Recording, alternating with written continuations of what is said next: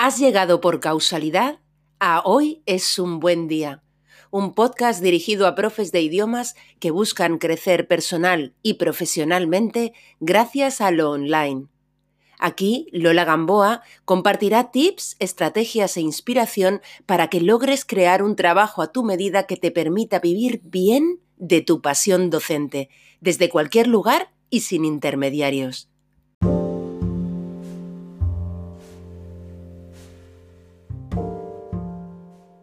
¿Estás pensando en crear tu propia web y quieres que ésta cumpla con todos los requisitos legales para no correr riesgos innecesarios? O quizá ya tienes una web y ofreces tus servicios de profe a través de ella, pides a la gente que se suscriba a tu newsletter, o tienes un formulario de contacto, o quizá analizas tus visitas con Google Analytics, o quizá tienes un blog que admite comentarios.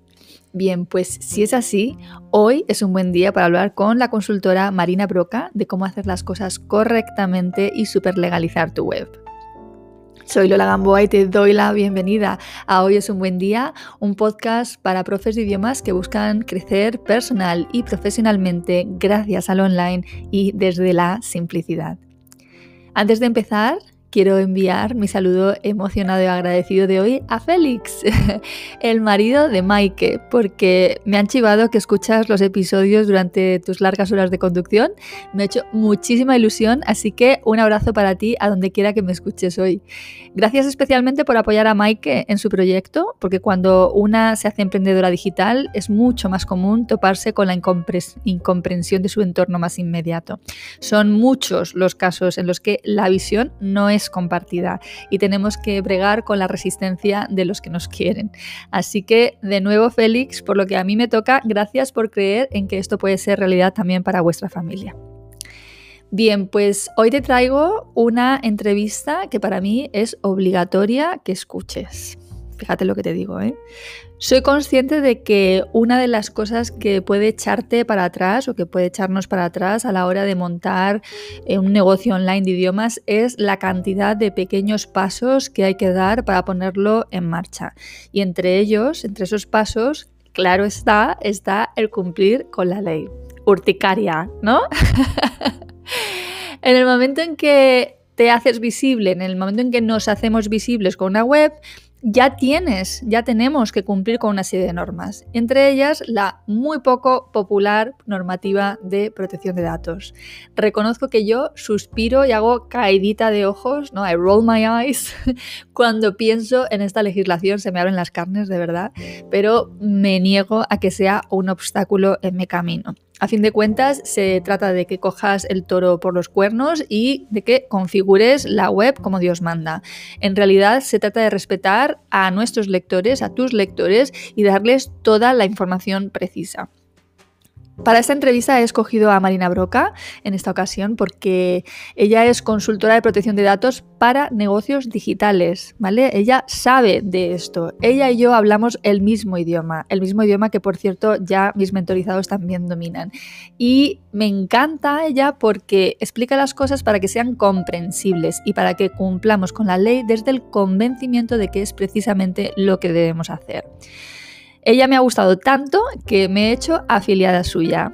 Ya te hablaré en otro momento de qué son exactamente las afiliaciones y de por qué te interesan para tu proyecto online de idiomas, pero básicamente esto, en este caso de hoy, significa que si adquieres el kit legal de Marina Broca a través mía, eh, Marina se, me premiará con una comisión. Es decir, es como si yo me convirtiera en una tienda, ¿vale? Que vende, aparte de sus propios productos, pues el producto de otra persona, en este caso el de Marina. Te digo desde ya que te interesa su propuesta y que esta entrevista es de las que necesitarás escuchar con papel y lápiz. No te entretengo más. Te dejo con un ratito que espero que sea muy productivo y te deseo, como siempre, que tengas un gran, gran día.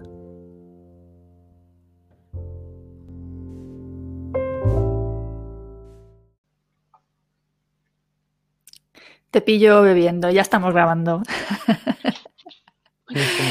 Bienvenida Marina. ¿Qué tal? Encantadísima de estar aquí, qué gustazo, de verdad. Más que ha sido espontáneo, ¿no? Algo espontáneo que surge de manera muy rápida, que es como tienen que ser las cosas buenas. Sí, sí, sí. La verdad que fue una suerte dar contigo y, claro, pues en este sentido, de nuevo, qué bien, qué suerte el, poder contar contigo, que te hayas prestado inmediatamente a hablarnos, ¿no? Sobre, sobre lo que haces. Bueno, preséntate, que, quién es Marina Broca y qué hace Marina Broca. bueno, eh, básicamente me dedico a todo lo que es la regulación en materia de protección de datos y el comercio electrónico. Ayudo a profesionales digitales, a empresas que están en procesos de digitalización o, que tienen negocios digitales, adecuar justamente sus páginas web, sus estrategias a unas nuevas exigencias normativas que muchas veces las pasamos por altos, pero que son una pieza clave de nuestro negocio, ¿no? que es saber gestionar el dato de una manera correcta, respetuosa eh, y sobre todo ofreciendo las garantías necesarias que necesita un usuario hoy por hoy para poder funcionar a nivel online. Y por eso mm, te he pedido que estuvieras aquí, precisamente porque eh, no es nada sencillo, y lo estábamos comentando antes de empezar a grabar, encontrar a eh, profesionales, ¿no? En este caso, abogados, expertos en, en, protección de datos, que sepan lidiar con emprendedores digitales, que es en definitiva, bueno, el público o a lo que quiere llegar la gente que escucha este podcast, ¿vale? Eh, te pongo en situación. Los oyentes son profesores de idiomas que ya en, una gran medida están en lo online, pero sobre todo provocado por COVID, ¿vale? Es decir, la, la mm. COVID, pues evidentemente ha, ha, hecho que la gente se tuviera que mover corriendo, incluso aquellos que llevaban años postergándolo, ¿no? Em, eh, pero eso, pero el, movimiento que yo eh, intento ayudarles a hacer es, eh, vale, vamos a movernos a lo digital, pero vamos a ser inteligentes. Y de hecho, estaba leyendo ayer tu última entrada del blog, la de por qué no me tiré el puente y tal. Y entonces, bueno, pues es que en definitiva tú eres otra emprendedora digital, has hecho una reinvención, ¿no? Y de hecho, me ha apuntado una frase que dices algo así como, si eres de los que todavía tiene que elegir entre si paga el gimnasio o Netflix, si eres de los que todavía corres como un pollo eh, sin cabeza todo el día, eh, si no tienes nunca la opción de decir, me quedo hoy en casa y me voy a pegar un maratón de series porque hoy no me apetece trabajar, dices, es que o no lo estás comprendiendo o es que no lo estás haciendo bien, ¿no? Entonces me llamó muchísimo la atención esto, esto que dices porque creo que también es parte de lo que les pasa a las personas que, que escuchan este podcast, ¿no? Que eh, siento que todavía no lo han pillado o si lo han visto no les ha calado, ¿no? Y sin embargo tú eres un ejemplo en un sector muy poco tecnológico en general, ¿no? Que es el mundo de la abogacía, de esa reinvención, de ese, de ese giro, ¿no? Sí, bueno, ante todo es aclarar que no soy abogada, yo realmente soy consultora. Me he especializado en temas de protección de datos y en ciberseguridad, o sea, soy más ah, consultora tecnológica, me dedico más a la parte tecnológica que a la parte legal. No estoy de hecho porque mucha gente luego dice, pues si no eres abogado, no, no, me he especializado en temas de más de la parte tecnológica, ¿no? Y luego, claro, por añadidura tienes que conocer toda la regulación que viene ah, de, la mano, ¿no? De la parte, de la parte tecnológica. En materia de protección de datos hay dos tipos de perfiles, el jurídico y el tecnológico, yo soy del área tecnológica, de implantaciones más del área técnica. Pero sí, sí que tuve, entendí muy rápido que había un nicho importantísimo que era la parte digital, que eran los profesionales digitales, que somos básicamente los que más eh, tipo de información tratamos y de mayor tipo de maneras diferentes. Vamos utilizando un montón de herramientas, cambiamos una herramienta a otra, procesamos los datos de un lado, los cogemos de otro, generamos todo tipo de landings, generamos funnels de ventas y sin embargo son los profesionales que más desprecian o que menos tienen en cuenta la manera de tratar eh, esta información, que es la materia prima de, su, de, su, negocio. O sea, cualquier profesional digital sabe que la materia prima de su negocio es la información que sea capaz de recabar y de convertir luego en venta. Y, este desconocimiento pasa factura, pasa factura porque ya no es una cuestión solamente de, de tema de sanciones, de multas. Es una cuestión de ser muy responsables y muy cuidadosos en la manera de proteger este activo. Si no sabemos proteger el mayor activo, el core de nuestro negocio, que es la información personal, tenemos un problema muy serio. O sea, ya no es un tema de cumplimiento solamente, es un tema de supervivencia digital. Vivimos en, un mundo digital y quien no entienda que el oro, que el petróleo en una era digital es la información personal, pues tiene mucho que aprender. Y ahí hay un gran vacío que no se ha explicado bien y bueno, mi misión ha sido justamente esto, ¿no? ayudar a todos estos profesionales a, vamos a ver qué información estamos recabando, de qué manera la estás recabando, hasta qué punto necesitas tanta información, hasta qué punto no tienes síndrome de diógenes con la información, porque vas recolectando datos que ni siquiera estás utilizando. Y eso significa un problema. A más información que almacenes, que almacenes, mayor riesgo también para tu negocio. Entonces hay que tener bueno, una serie de, de cuestiones bastante claras para manejar esta información de una manera responsable. De eso se trata.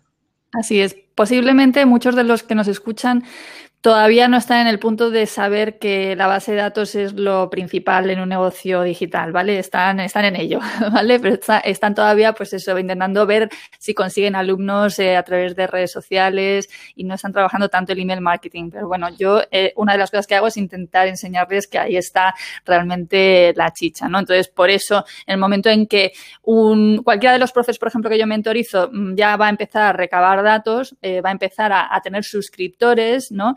Eh, pues inmediatamente tengo que hablarles de mm, tenemos que cumplir la protección de datos. Yo soy de las que hago, madre mía, la protección de datos porque, oh, oh, my God, ¿no? Es como, a veces tengo la sensación de que, de que siempre vas a hacer algo mal, ¿no? Y, y, que em, las penas por las sanciones, ¿no? Por, por incumplir la protección de datos son, digo, merece más la pena robar en un banco, cometer otro tipo de, algún delito, ¿sabes? Que, que una infracción de, de estas características, ¿no?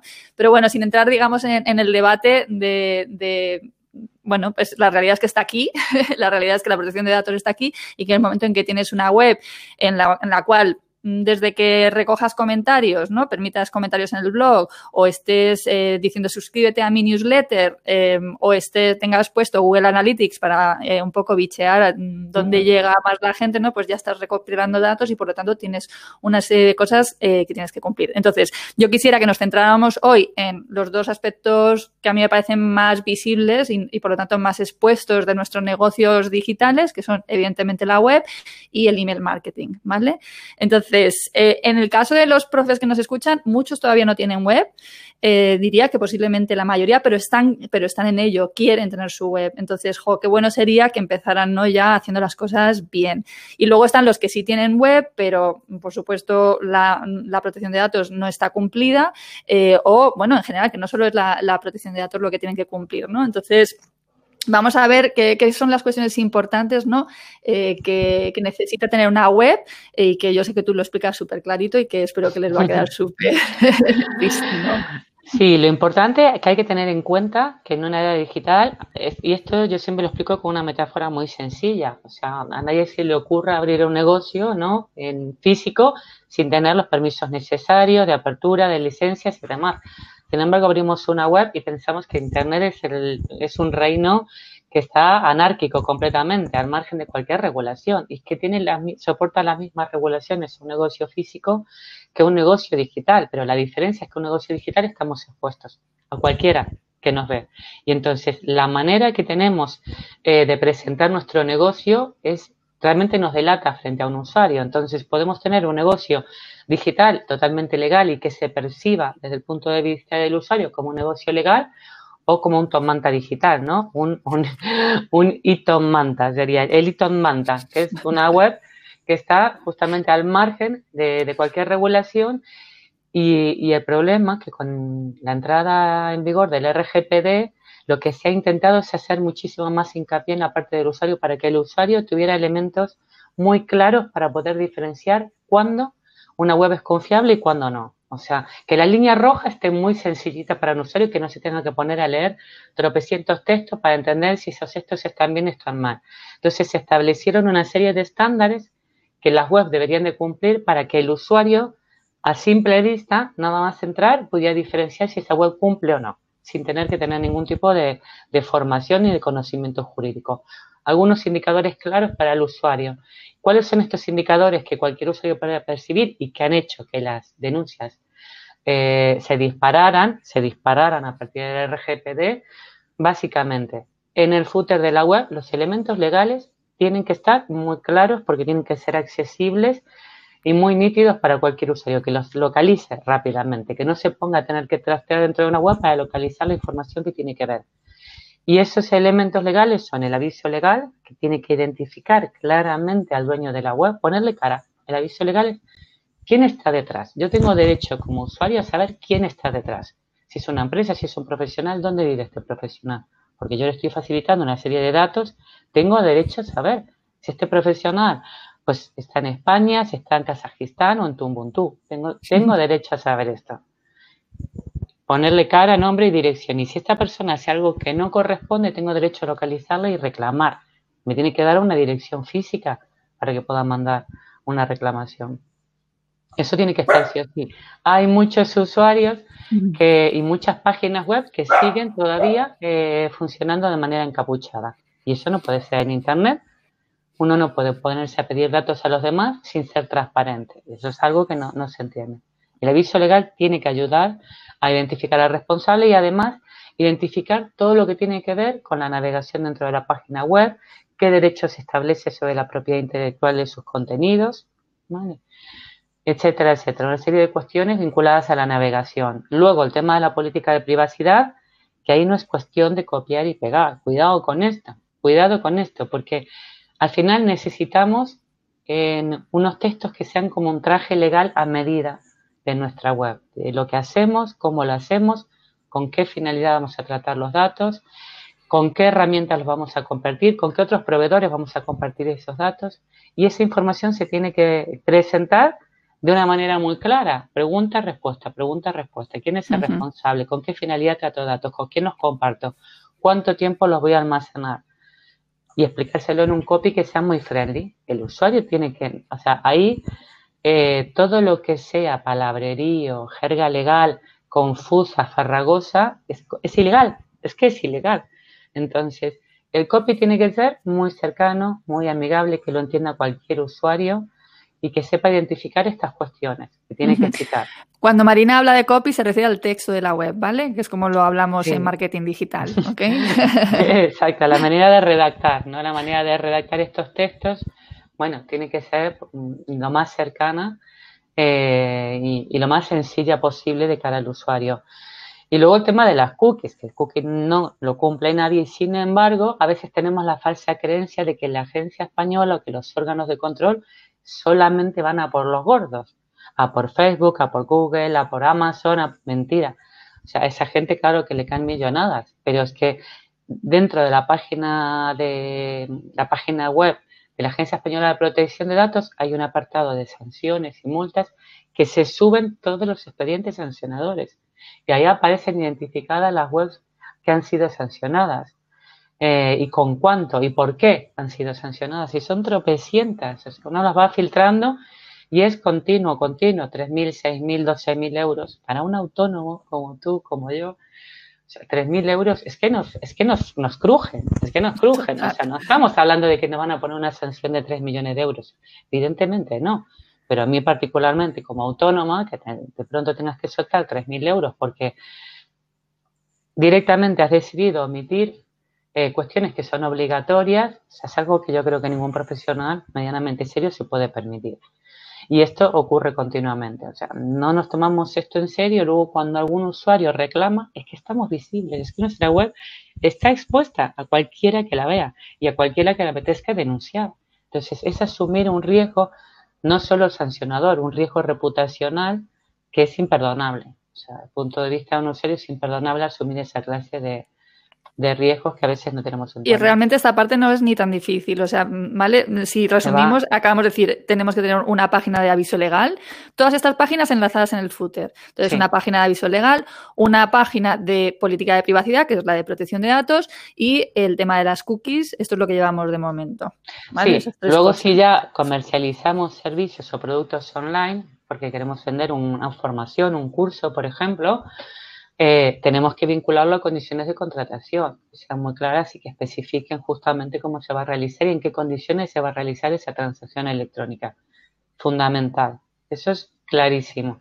Si no podemos asociar un producto o un servicio a unas condiciones comerciales, se considera venta nula y por lo tanto el usuario consumidor tiene derecho a no pagar por este importe o a pedir la restitución o directamente denunciarte porque se considera una venta fraudulenta en el momento de que le va asociado a unas condiciones de contratación. Y esto es algo que tampoco se tiene muy en cuenta. Entonces, si queremos empezar a funcionar de manera profesional y a escalar nuestro negocio digital, empecemos por hacer las cosas bien y por cumplir con una serie de exigencias eh, que lo que intentan es garantizar derechos de consumidores y usuarios en Internet y que los usuarios tengan una herramienta, tengan elementos para poder discernir aquellos profesionales o empresas que son confiables de aquellos que no. Y nosotros decidir cómo nos posicionamos del área de las empresas y profesionales que generan este tipo de garantías, que generan este tipo de, entornos respirables de confianza, o de aquellos que nos decidimos que nos hacemos los locos, y bueno, ya si viene la sanción ya se verá. Yo creo que, la, la cuestión es muy clara. Aquí la palabra es transparencia. Es decir, que el que, por ejemplo, alguien se suscribe a tu newsletter, sepa exactamente a qué se está suscribiendo, ¿no? Eh, o, por ejemplo, si alguien se descarga un recurso gratuito, sepa eh, qué significa eso de que se está descargando un recurso gratuito, qué va a pasar a partir de ese momento, ¿no? Exacto, y ser respetuosos con lo que prometemos, ¿vale? Perdóname, perdí sí, en avión. No te preocupes. Eh, ser respetuosos con aquellas cosas que prometemos, o sea, sobre todo, que las cosas que digamos sean básicamente las que vamos a cumplir. Si no somos capaces, si ponemos lo que, imagínate que yo decido, ay, mira, me gusta la página de esta chica, venga, ala, la voy a copiar y la pongo Cuidado, porque todo lo que se diga en una política, en unos textos, o sea, es un compromiso y eso es vinculante con el usuario, con lo cual no podemos poner cualquier cosa, o sea, no podemos coger los textos de cualquier web. O sea, tenemos que hacer exactamente lo que decimos que vamos a hacer en nuestras políticas, porque es un compromiso legal vinculante que establecemos con el otro. Luego, otro tema importantísimo en una página web, cómo se recaba la información, cómo la estamos recabando. En cada uno de los formularios de contacto cuando necesitamos básicamente que vaya asociado un consentimiento en gran parte de estos formularios. Si es un formulario de suscripción, si es un formulario de contacto.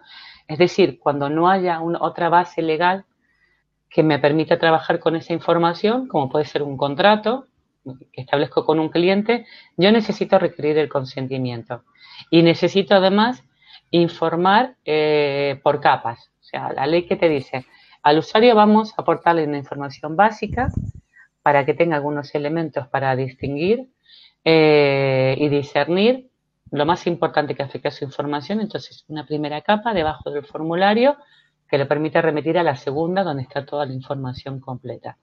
Bueno, este es un elemento muy visible y muy delator al mismo tiempo para cualquier usuario, porque si tú no estás requiriendo un un consentimiento que luego puedas acreditar.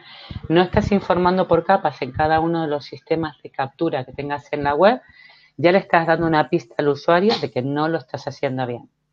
Tema de cookies es otra pista que ahora mismo, o sea, los usuarios evidentemente ya saben que no se pueden descargar, la mayoría saben que tú no puedes volcar ni una sola cookie en el navegador del usuario sin que éste te haya dado un consentimiento expreso. Para que puedas descargar esa cookie, con lo cual las cookies deberían estar bloqueadas por defecto hasta que el usuario no pinche en el pop-up o en el banner de advertencia de cookies que te da permiso para la instalación. Muy poca gente lo está haciendo bien y las sanciones se disparan. con temas de cookies. Ahora mismo, bueno, hay tropecientas mil.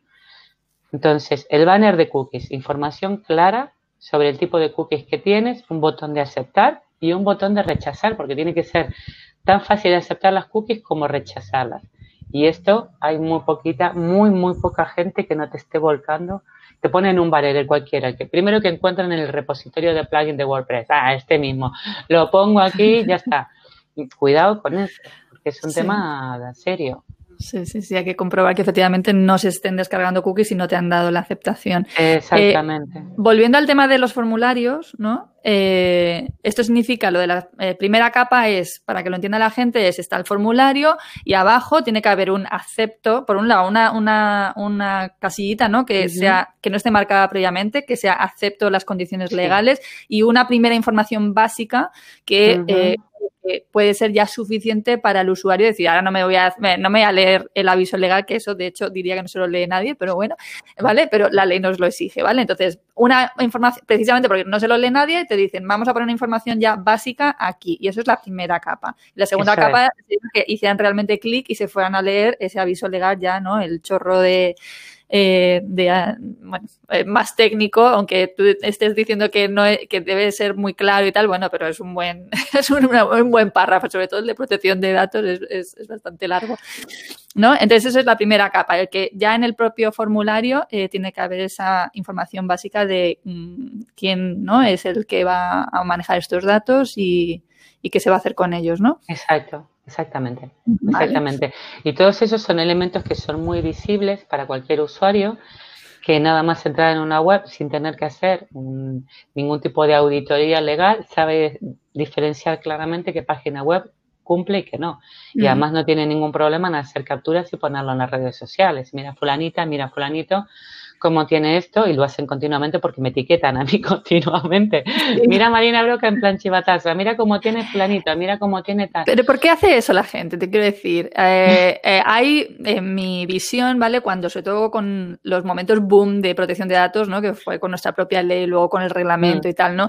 Yo creo que el usuario se cree que va a recibir algo, ¿no? Es decir, que te denuncio, ¿no? Se cree que va a recibir algún tipo de, de indemnización si te, si te denuncia ante la Agencia de Protección de Datos. ¿Es eso correcto? Bueno, lo pueden, de hecho prevé, la ley prevé que depende de mm, justamente, antes no, porque antes al final tú denunciabas y bueno, la agencia si verificaba y acreditaba los hechos denunciados, lo que hacía es, bueno, mandar un expediente sancionador, un apercibimiento según el caso. Eh, el tema es que depende del tipo de infracción, si realmente vulnera tus derechos fundamentales, si se, si se ha descuidado, si por ejemplo si ha, ha sido expuesto, por ejemplo, tu intimidad y eso te genera un daño, tú puedes requerir indemnización por esto. Sí, pero en el ámbito en el que nosotros estamos hablando, es decir, que es básicamente que no, eh, no he puesto, que se están descargando cookies cuando yo pensaba que no, ¿no? Porque yo me he descargado un plugin de WordPress, lo he instalado y yo me creo que ya estoy cumpliendo con el tema y no lo he comprobado, ¿no? Y entonces alguien hace esa captura que tú, de la que tú hablas, ¿sabes? O sea, y decide que te denuncia. Porque, eh, vamos, en mi mm, escaso conocimiento de este ámbito, ¿sabes? Pues siempre me han dicho que, eh, eh o sea, que te puede denunciar, pues yo que sé, un trabajador enfadado, enfadado contigo. La competencia una, tu propia competencia. Muchas veces es la propia competencia la que, la que denuncia, básicamente para dejarte en evidencia, porque los expedientes sancionadores también son públicos, o para quitarte de en medio, o para hacerte daño, o alguien directamente, un cliente enfadado, mosqueado, que decide, o sea, de hecho, en el ámbito digital, eh, donde más denuncias se producen son justamente de, de clientes o usuarios que se han mosqueado por alguna cuestión y deciden denunciar, amenazan con denunciar y efectivamente denuncian. Entonces, yo creo que sinceramente es, un riesgo que no se debe de asumir, primero por responsabilidad digital. O sea, si yo decido trabajar en un medio digital, tengo que ser consciente de qué derechos tienen las personas que me van a, que me van a facilitar o confiar su propia información. O sea, es que es, que es lo mínimo, conocer qué derechos tienen esa persona sobre sus propios datos. Entender otro principio básico, que esa información a mí no me pertenece de ninguna manera. En el ámbito digital tenemos esta falsa creencia que es la madre de todos los grandes problemas, ¿no?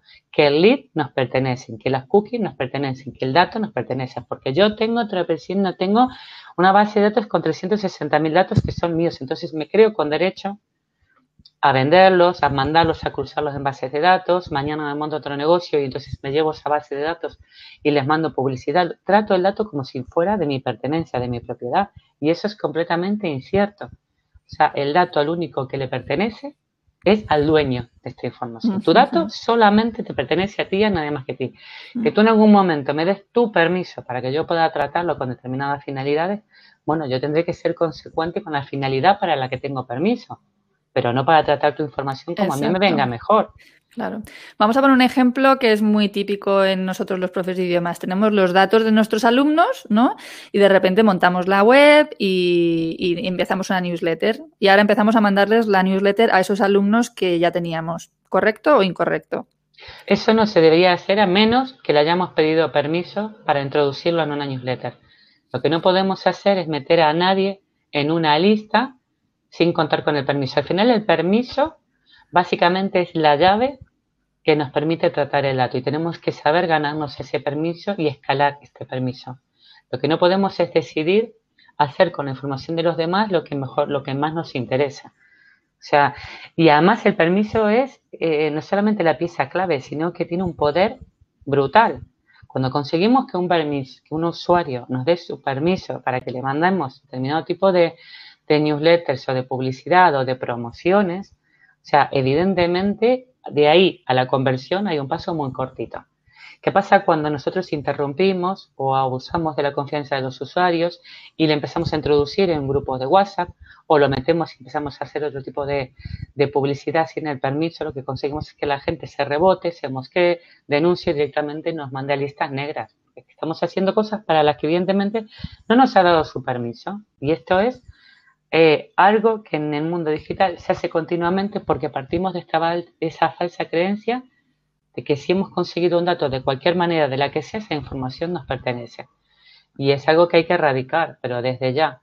Exacto. Sí, sí. Yo le digo a, los profes que mentorizo que, tienen que, hombre, que pueden comunicarles que van a lanzar esto, ¿no? Que van a poner tal descargable gratuito, por ejemplo, pero que ya está en sus alumnos si se lo descargaron o no. Porque, claro, el hecho de que yo sea alumna de alguien no quiere decir que yo le esté dando el permiso para que tú me empieces ahora a mandar correos. Y es lo que tú dices, es incluso contraproducente, porque me puede hacer que yo empiece a tener una mala imagen, ¿no? Y que no vuelva a hacer un curso contigo porque me ha resultado muy cansino, ¿no? Sí, sí, sí, o te metan en listas negras o te pongan en spam y ya te generen, claro, ya comprometan tu lista porque ya las marca el servidor como spam. Entonces es completamente contraproducente lo que tú dices. Así es, así es. También es verdad, te digo una cosa, que yo me encargo de eso, de que la gente sepa que cuando se descarga algo de mi web, forma, entra a formar parte de la comunidad. De hecho, yo no digo, eh, descárgate, lo digo, únete, mm. ¿vale? Es decir, yo lo que quiero que entienda, y creo que tú además lo tienes así también hecho, ¿no? Es, eh, si tú te descargas esto gratuito, no es solo esto, no, es si te vienes a mi comunidad, yo te regalo esto gratuito, ¿no? Entonces yo le he dado la vuelta así también para, para no tener que estar con eh, pidiendo los permisos por cada cosa, ¿no? Claro. Eh, pero luego ocurre mucho que la gente se olvida de, de, que se ha descargado cosas tuyas, ¿no? O que se siente como muy legitimado a, eso, a, quejarse, ¿no? Y luego te vas ahí, como, claro, lo tienes todos los datos, te los da, eh, pues, MailChimp o el, software que utilices para el email marketing, ¿no? Te dice, pues, has descargado esto, esto, esto. digo, pero bueno, alma de cántaro, si te has descargado la mitad de mi web y me estás todavía protestando diciéndome que por qué te mando algo, digo, eso también es, es una historia, ¿eh? Porque a veces siento que el usuario se siente que está empoderado a un nivel que piensa que, te puede, no sé. Mm. Sí, porque, pero ¿sabes lo que ocurre? Eh, ocurre que la gente realmente ha llegado a un punto de muchísimo desgaste, de mucha erosión y de mucho mosqueo porque nos han estado atropellando sistemáticamente. Y entonces a veces pagan justos por pecadores porque la gente ya ha llegado a un nivel de hartazgo que a mí misma me ha pasado de pronto, pero ¿por qué estoy recibiendo esto? O sea, yo no recuerdo haberme suscrito a esto, ya te mosqueas, porque es como digo, es que no puede ser que llegan los lunes y de pronto me encuentro con tropecientos correos de gente a la que no recuerdas en ningún momento que te haya suscrito, diciendo, ¿cómo yo he llegado a esta lista? Y nos pasa mucho porque nos han estado interrumpiendo, porque han estado abusando de nuestra confianza durante mucho tiempo y a veces te pasa. Yo que recomiendo, ¿qué hago yo con mi propia lista?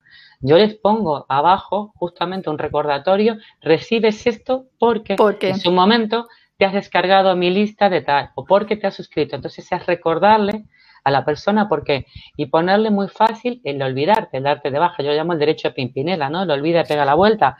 Olvídame si quieres, no pasa nada, te lo voy a poner muy fácil. Pero otra, otra torpeza que cometemos muchos profesionales es ponérselo complicado para que no se pueda volver. ¿Por qué te quieres ir? Por esto, por esto, por esto. Y si esto, por esto, dáselo fácil, o sea, pónselo fácil. Si te quieres perder de vista, pónselo fácil. ¿Por qué te empeñas en retener a alguien contra su voluntad? O sea, esto aparte de ser muy irrespetuoso, es que es un mosqueo ya infinito. Total. ¿En serio? O sea, ¿En serio? ¿Me vas a tener que, retener contra mi voluntad? de ahí a spam, eh, directamente. A mí me ha pasado, me he dado de baja de una lista concreta 200 millones de veces. Es imposible darme de baja. Entonces, eh, o sea, llego al punto de, sí, eh, ya estás de suscrito, vuelvo a recibir el email, ¿no? Entonces, eh, los he marcado como spam. Pero bueno, ahora, claro, estamos hablando del otro lado. nosotros somos los que estamos en el otro lado, en el lado de los que recabamos datos porque queremos que se suscriban a nuestro blog, a nuestra newsletter, etcétera. Y ahora yo te digo, Marina, pero es que a ver, que yo tengo, que lo mío es una cosa muy chiquitica, ¿sabes? Que yo tengo una mini web, ¿sabes? Y una profe cualquiera, ¿sabes? Haciendo mi trabajo, simplemente doy clases de inglés, ¿qué daño le hago yo a la gente? Como, o sea, y tengo que cumplir con todo esto. Sí, no es un tema de, de daño, es un tema de, imagínate que tú tienes, pues eso, un restaurante, pero no tienes ningún carnet de manipulador de alimentos, ni siquiera te interesa saber cómo va el tema de la manipulación segura de alimentos. Pues lo más probable es que comprometas la salud de la gente que va a comer a tu restaurante, porque si no sabes manipular los alimentos de una manera segura, te vas a encontrar con un problema bastante serio. Contaminación de alimentos, de, de intoxicaciones, etcétera. En el mundo digital es exactamente igual. O sea, tú dices, yo tengo un restaurante chiquitito, sirvo dos comidas, o sea, ¿tengo que saber manipular el alimento de manera segura? Pues sí, pues sí. Da igual que contamines a 100 que contamines a uno, pues sí. O sea, es tu negocio, tienes que saber manipular tu alimento de manera segura para que la gente no se intoxique. Una estrategia da igual que seas grande o pequeño. El dato es tu materia prima y tienes que saber tratar ese dato de una manera segura para no comprometer tu lista, para no comprometer los derechos de las personas que te han confiado en esa información. Y es la misma analogía. Entonces, si es tu negocio y tú no sabes tratar esa información de una manera segura, pues entonces no, tengas un negocio digital, no deberías de tenerlo. Y lo que se te pide es muy sencillo, es muy sencillo, es transparencia y permiso. Transparencia y permiso. Para tratar y luego aplicar medidas de seguridad, claro, que si tú almacenas una base de datos, por favor, ten mínimas medidas de seguridad para que esa información no se vea comprometida y no aparezca en un montón de listas, porque tú has sido descuidado, porque la has subido en una nube de no sé quién, compartida con otros no sé cuántos. Es decir, si estás recabando información, hazlo de una manera responsable. Y no hay más que eso, y no es tan complicado.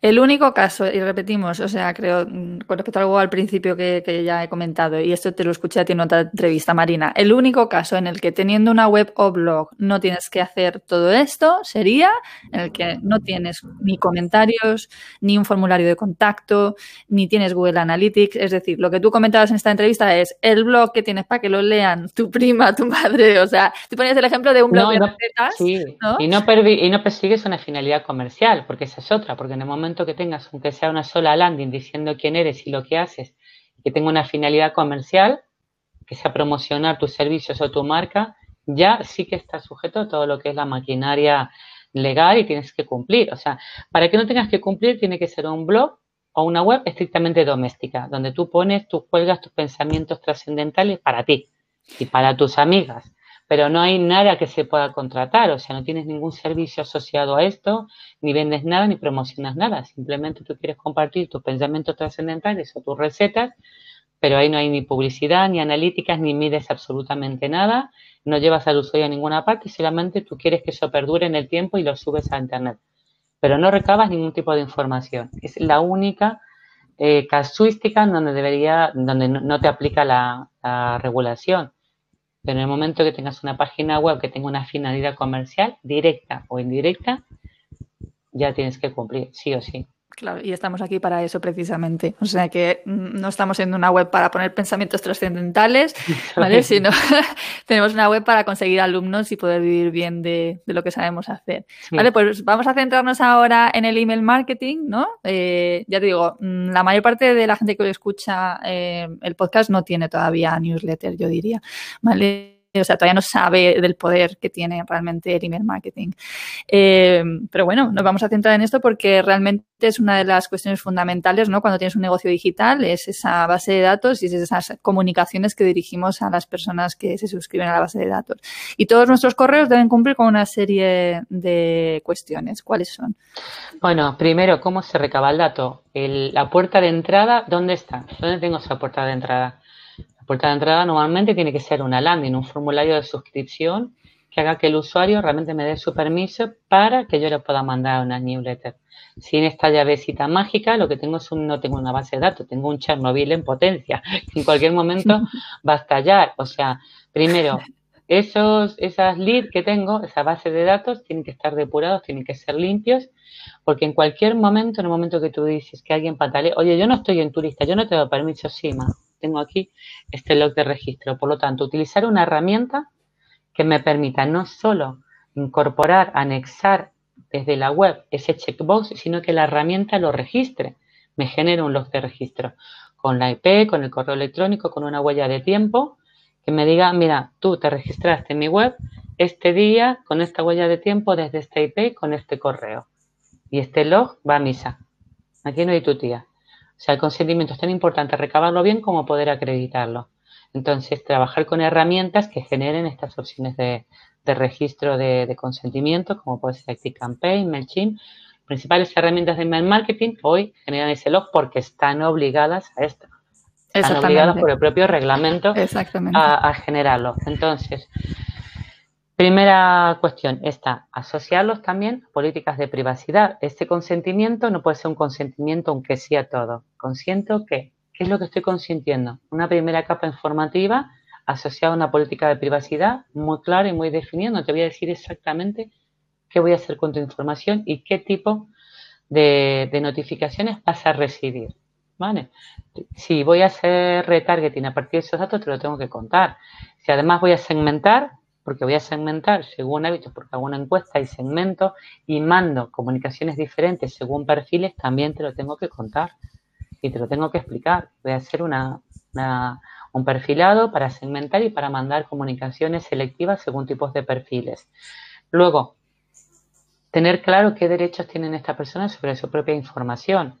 Tienen derechos a preguntarte qué información tienes, directa o indirecta tiene derecho a suprimir esos datos, a limitar el tratamiento, tiene derechos a que, bueno, te olvides para siempre y tener que borrar los datos. Entonces, ese, ese tipo de derechos los tienes que explicar y cuando te pidan ejercitar algún derecho, pues saber cómo hacerlo correctamente.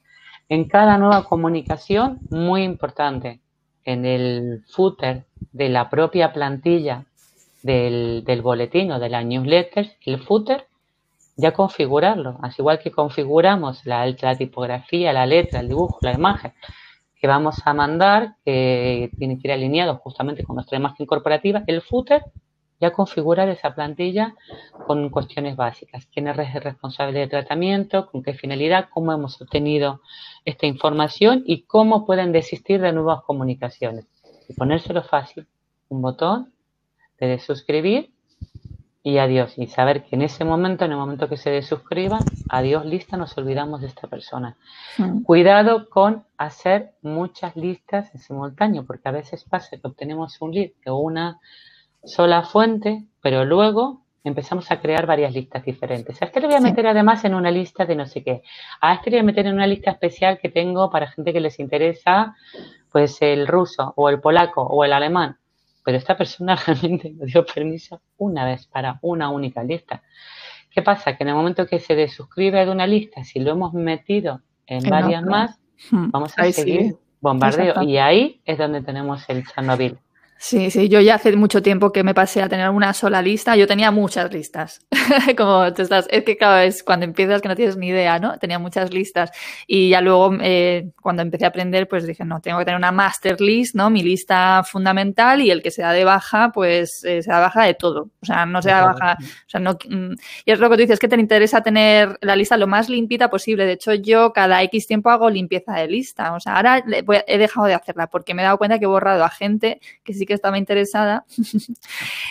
y entonces ya no tengo ya lo de la limpieza de lista, pero yo cada seis meses o así hacía una limpieza de lista. Es decir, si alguien no había abierto un correo mío en seis meses, ¿qué necesidad hay de estarle mandando correos que no abre, no? O sea, y al final hay otra cosa también importante, y es que nosotros cuantas más personas tenemos en la lista, más vamos pagando. O sea, que Exactamente, te aumenta el coste. Exactamente. Exacto, y tienes que pasar a un plan superior, porque hay planes que son gratuitos y tal, o hay planes que a partir de los 500 ya te aumentan eh, tal, entonces tienes que estar pagando por tener una lista walking dead de gente que no te abre nunca un solo correo. Entonces, directamente se han descargado un recurso, pero ya no quieren saber nada de ti. Se han suscrito y mm. nos pasa. Muchos los que tenemos un mm. lead magnet, que la gente se descarga el recurso y ya no le interesa absolutamente nada, incluso te van metiendo como spam porque no les interesa recibir. Bueno, hay que limpiar, limpiar, limpiar, limpiar, si no abra para que no nos pasen estas cosas. A mí el otro día me escribió una, una traductora que se ha apuntado, estoy con un webinario ahora de, de, traducción jurídica,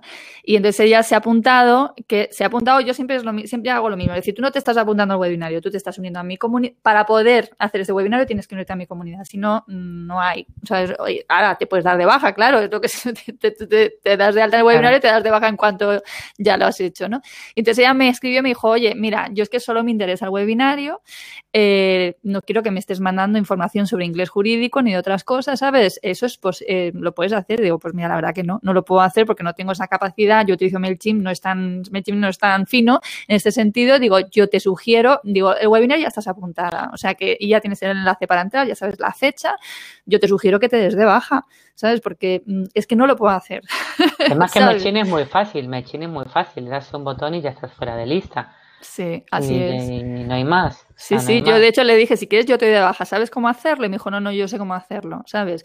Oye, mm, eh, ¿para qué quiero que ella se quede si no quiere mi información? No, es, es, que a veces nos empeñamos, por eso yo digo que tenemos muchas veces diógenes de datos, ¿no? Que parece que cuenta la cantidad, la cantidad, la cantidad. Pues yo, yo digo a todo el mundo, mira, o sea, yo sinceramente prefiero tener mil eh, usuarios interesados con un índice de apertura considerable a tener 100.000 y que la tasa de apertura no llegue a menos del 1%. O sea, no me interesa, no me interesa en absoluto, porque es que estoy perdiendo muchos recursos, perdiendo tiempo teniendo una lista que es carísima, que tiene un índice, un índice de rebote brutal, hmm. eh, de no aperturas, ¿para qué? Para decir que tengo 100.000, 100.000 walking dead en mi lista, no quiero, quiero, quiero tener gente, prefiero tener 1.000 o 100 que realmente quieran recibir mi correo y que lo abran, porque esos son los que tienen mayor posibilidad de confusión. vamos a ver, la lista es eso, ¿no? De money ni sin the list, que dicen, no, es, así, el dinero está en la lista. Y la lista, básicamente, para que funcione, tiene que ser una lista depurada de gente que esté deseando abrir tu correo y deseando leerte. Alguien que dices, uff, qué pesada otra vez. qué pesada. Pues esa gente es mucho mejor perderla y sacarla de la lista, vamos, no tenerla. Sí, sí, sí. Y, sobre todo cuando tienes listas todavía pequeñas y tal, ¿no? O sea, te duele cuando la gente se te da de baja, ¿no? dices, jo, tío, porque se ha dado de baja si manda un contenido maravilloso. Mejor que se dé de baja. Es decir, si, no si, no le interesas, mejor que se dé de baja. Eh, aparte, sí, a mí me hacen un favor, a mí me hacen un favor en el sentido, si usted es interesado, mejor perderte mejor perderlo de vista, porque es verdad, es gente que no va a hacer absolutamente nada y que mm. lo único que está haciendo es haciendo bulto en una lista que no le vas a sacar ningún partido. Entonces es mejor que se vaya y que se vayan solitos, y lo van depurando sola la lista. Yo no mm. sufro, la verdad, cuando la gente se baja no, no lo sufro porque al final es eso, entran 20, se da de baja uno. Bueno, perfecto. es lo correcto. Así es, así es.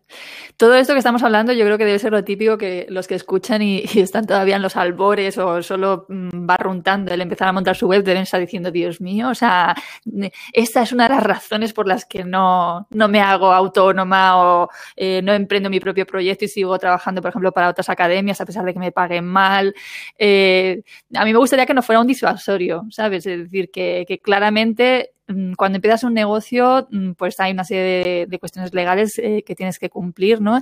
Y luego hay otra cosa que muchos de los profes eh, que trabajan, eh, que están dando clases, muchos son de particulares, en realidad es que no están dados ni de alta de autónomos, ¿vale? Es decir, que están en una situación un poco ahí, ¿no? En un, en un limbo de alegalidad, por decirlo de alguna manera, ¿vale? Que no les... O sea, que eso no, no es precisamente el no estar cumpliendo con nada, no quiere decir que, estés más seguro que si empiezas a ponerlo todo ya visible, en claro y vas eh, cumpliendo con lo que hay que hacer, ¿no? Bueno, al final depende hasta dónde quieras llegar y cómo quieras escalar tu negocio. O sea, si te quieres quedar chiquitito, piensa en chiquitito. Ah, para mí es muy sencillo en el mundo digital.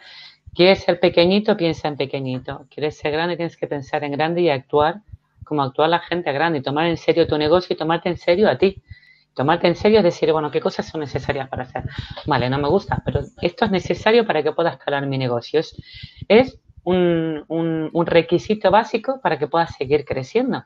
Entonces, lo que no voy a hacer es tirarme piedra en mi propio tejado, lo que lo voy a hacer es ponerme eh, en plan, yo paso de todo esto, no me interesa, miro para otro lado, me hago loco, hago la Vertru, porque es que te estás perjudicando a ti mismo, estás perjudicando a tu marca, estás perjudicando a tu propia reputación. Entonces, creo que todo es mucho más sencillo. Es hasta dónde quieres crecer, hasta dónde quieres escalar tu negocio, cuán en serio quieres que te tome la gente que, que te conoce, porque la gente distingue, la gente no es tonta, a veces tendemos a subestimar, tú dices, no lo lee nadie. Bueno, pero mira las denuncias que hay en la agencia, ya verás cómo sí que lo leen ya verás como sí que lo leen porque lo argumentan, las denuncias se argumentan. Y te pasa que cuando se publican los expedientes sancionadores, es gente que ha leído y que ha dicho, mira, es que fulanito me está poniendo un dominio que no es el suyo, porque me está diciendo que hace esto y realmente hace esto otro. Es decir, sí que los usuarios se fijan, sí que los usuarios eh, intentan discernir. Y si tienes que estar buscando a alguien que te ayude, yo voy a buscar a alguien que me aporte eh, la mayor fiabilidad posible, alguien que me resulte confiable. Y si encuentro una página que no sé quién está detrás, ni cómo hacen las cosas, ni dónde radica, ni tiene política de privacidad, me da cero confianza, hmm. cero credibilidad. Hmm, hmm, o sea, yo esta persona, mañana me enfado contigo, no tengo cómo localizarte. O sea, ¿cómo te voy a, o sea, cómo te voy a contratar algo si no tengo manera de localizarte, manera de mandarte un burofar, manera de reclamar? O sea, en online es así. Eso pasa mucho con los e-commerce actualmente, ¿no? Con estos de un montón, ¿no? Que ves, ¿quiénes somos? No, no, hay manera de saber quiénes están detrás, ¿no? O sea, que, dónde están, claro. Ah, ¿y dónde están? Exactamente, exactamente.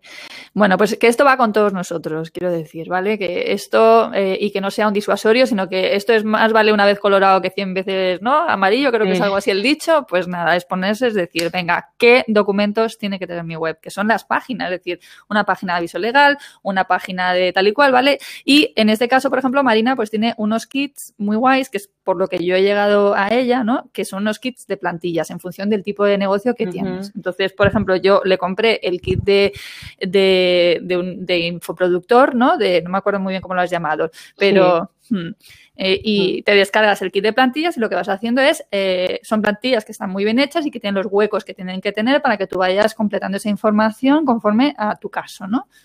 Háblanos un poquito de tus kits. Sí, esa, eh, yo al final es una de las maneras ¿no? también de reconvertir mi propio negocio y mis propios servicios, porque veía que evidentemente había muchos profesionales que estaban empezando, que estaban arrancando y que evidentemente la mayor parte del presupuesto, que suele ser escaso para todos los que arrancamos, bueno, lo diriges justamente a tu estrategia digital, a, a arrancar la web, a crearla, a crear tus contenidos y ya cuando llega la parte de, legalizar todo esto, o sea, no tienes presupuesto. Y además que es algo que encima te duele pagar. Porque en la web no nos duele tanto pagar, pero en este tipo de aspectos legales que parece que no son tan visibles, que parece que no te generan pasta, eso a mí no me da pasta. Entonces, invertir en algo que no te genera pasta, o sea, evita que gastes pasta, evidentemente tienes una sanción, eso previene de que tengas que, que sacar dinero, pero tú no lo ves como una inversión, ¿no? Lo ves como un gasto. Entonces, bueno, se hace bola. Em, entonces decidí que bueno, que tenía que crear un, producto que sea muy honesto, que sea al mismo tiempo muy práctico y que sea sencillo también de utilizar por cualquier profesional al margen de los conocimientos que tuviera técnicos o jurídicos. Entonces, la guía en su momento, ese primer trabajo, lo que pasa es la, la Agencia Española de Protección de Datos lo que hizo es crear una especie de guía sobre el deber de informar, donde explicaba cómo tenías que construir tus propias políticas, tu aviso y demás. Pero como siempre, al final no está hecho para el usuario final. O sea, no estaba, no era pragmático, porque te decía el cómo, pero realmente no te ofrecía modelos muy claros para que puedas crear tus propios avisos y tus propias políticas y los mecanismos informativos y todo en un lenguaje además muy, muy arcaico, muy formal, ¿no? Con el usted y el no sé qué, es como totalmente contrario a lo que hacemos los profesionales digitales, ¿no? Que tenemos una manera de escribir más, más próxima. Tratamos a la gente en primera persona, tratamos de generar otro tipo de proximidad.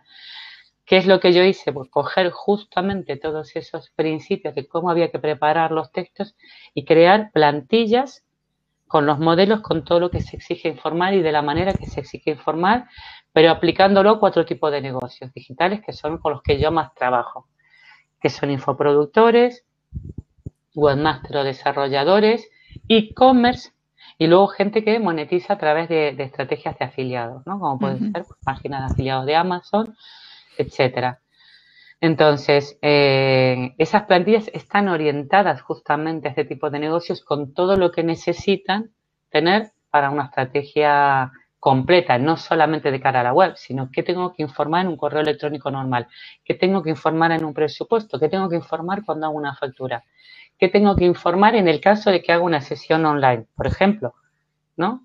Tengo un cliente que estoy asesorando de manera online y voy a grabar una conversación que debería informar. ¿Qué debería informar si monto un webinar? Por ejemplo, ¿qué tipo de permisos necesito requerir si voy a grabar un webinar y demás? todo ese tipo de cosas que, suelen hacer según la tipología de negocios que me pedían mis clientes, lo que he hecho es crear modelos, crear plantillas en Word con una guía de, utilización muy sencillas y con campos muy marcados ahí en amarillo con, con la información que debes poner para que sea lo más personalizado posible. Por eso es un producto muy honesto, muy sencillo, muy económico, porque una consultoría tradicional, eh, lo mínimo, estamos hablando de 400 o 2.000 euros, dependiendo de quién te presupueste, pero un mínimo de 400 y estos kits los puedes tener por, bueno, cuestan 97 euros y ya los tienes para siempre, o sea, no tienen mantenimiento y los puedes acoplar a cualquier negocio digital. Mm, y lo que tú también dices muchas veces, al final eh, la tendencia de todos es, venga, pues copiamos las políticas de privacidad de aquí de allá, vamos haciendo el copia-pega, ¿no? Eh, y la verdad que por ese precio que tiene un kit de plantilla, saber que estás haciéndolo de forma correcta, ¿no? O sea, que, que estás pagando a alguien por ese trabajo y que además va a estar bien redactado, que pues, hombre, yo creo que merece la pena. Sí, y no te arriesgas a eso, a meter direcciones que no son las tuyas. Yo tengo, aparte de, mi página web, otra página web de formación exclusivamente, que es técnico RGPD, que enseñamos a otros profesionales a implantar, a generar políticas, a conocer cómo funcionan los, los negocios digitales. Y claro, nos han plagiado nuestras políticas otros profesionales de la competencia, diciendo, y esto es el colmo, o sea, esto es el colmo que, nuestra propia competencia nos esté plagiando nuestros propios textos. Y esto se ve, si piensa que no lo van a ver, claro que lo ve, porque hay rastreadores no de, plagio que nosotros utilizamos. Hay un montón de herramientas para rastrear plagios y, te permite localizar rápidamente al plagiador. Por lo tanto, no interesa eh, estar haciendo este tipo de cuestiones cuando los puedes resolver de una manera muy sencilla y muy económica. Tiene 27 euros a sea, es, algo súper asequible. Hmm, totalmente. Muy bien, pues yo creo que hemos cubierto así todo lo que yo me había apuntado aquí en mi cuadernito. No sé si tú quieres eh, añadir algo mm. más. No, simplemente el, último mensaje es, es, esto, ¿no? Lo que venía diciendo. Si realmente quieres hacer cosas grandes, también tienes que pensar en grande y tomarte a ti y a tu negocio en serio. En serio. La improvisación se lleva muy mal con un negocio digital, se lleva súper mal. Y creo que tenemos que pensar como empresarios, ¿no? Como, como negocios y poner nuestro negocio en valor. Y esto implica hacer las cosas seriamente, desde contratar a lo mejor un buen webmaster, a una persona que nos ayude con nuestra estrategia, a una persona que nos ayude a tener nuestra página perfectamente adaptada, porque al final es, es, es básicamente la única manera de que puedas seguir creciendo, haciendo las cosas bien desde el inicio. Cuanto antes se la tengas bien, muchísimo mejor. Totalmente de acuerdo. Muy bien, pues jo, qué bien, qué, bien explicado todo. Espero que, os haya servido, que sé que normalmente pues todos estos temas son un poquito complejos y arduos, pero bueno, eh, y hay una serie de cosas que es que tenemos que cumplir y es que no nos podemos pelear, nos podemos resistir, pero esto es obligatorio y ya veis lo fácil que es realmente no eh, tener una web que esté infringiendo la normativa. Eh, de hecho, diría que es una de las leyes y de los reglamentos más infringidos del, planeta, ¿no? Que siempre es algo que me ha llamado la atención, o sea, las sanciones tan poderosas que eh, se imponen y sin embargo, o sea, que todos estamos experimentando a diario, ¿no? Que nos estén mandando correos que no hemos solicitado, o sea, que es algo que es bastante curioso. Sí, pero no excusarnos en esto, porque a veces me dicen si nadie cumple, no, no, es que no es excusa, claro, no, no, no es excusa, como decía, bueno, si todo el mundo va más de 130 ya, pero el momento que te pillen, es que tener, o sea, no podemos poner como norma ¿no? Lo que está mal hecho. Hay que poner como norma las cosas que se hacen bien. Es decir, es que la mayoría lo tiene mal ya, pero es que eso no es, no es un argumento. Es un argumento muy peregrino. No, no. Creo que hay que hacerlo bien porque nos interesa para nuestra propia y sobre todo porque nos diferencia y nos distancia nuestra competencia justamente con más razón como tu competencia probablemente lo esté haciendo de aquella manera, pues tú demuestras que los haces muchísimo mejor. Tú aportas mayores garantías que ellos, que ya verás que al final puedes poner esto en valor. Lo puedes poner en valor perfectamente. Claro, demuestra que te preocupas. Exactamente, exactamente. Muy bien, Marina, pues muchísimas gracias, de verdad. Ha sido un placer.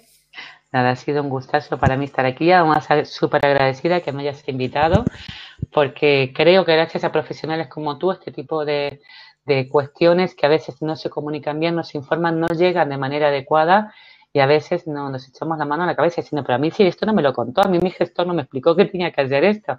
Por eso es tan importante que haya gente como tú que realmente nos dé espacio a la gente como yo para poder explicarnos este tipo de cuestiones. muchísimas gracias, de verdad. Que estamos en contacto, ¿de acuerdo? Eh, ya sabéis, la podéis encontrar a Marina en, marinabroca.com. ¿ok? De todas maneras, yo dejaré enlazado en las notas del episodio tu web. ¿Vale? Exacto. Muchísimas gracias por la invitación. Un, Un abrazo. Chao, chao.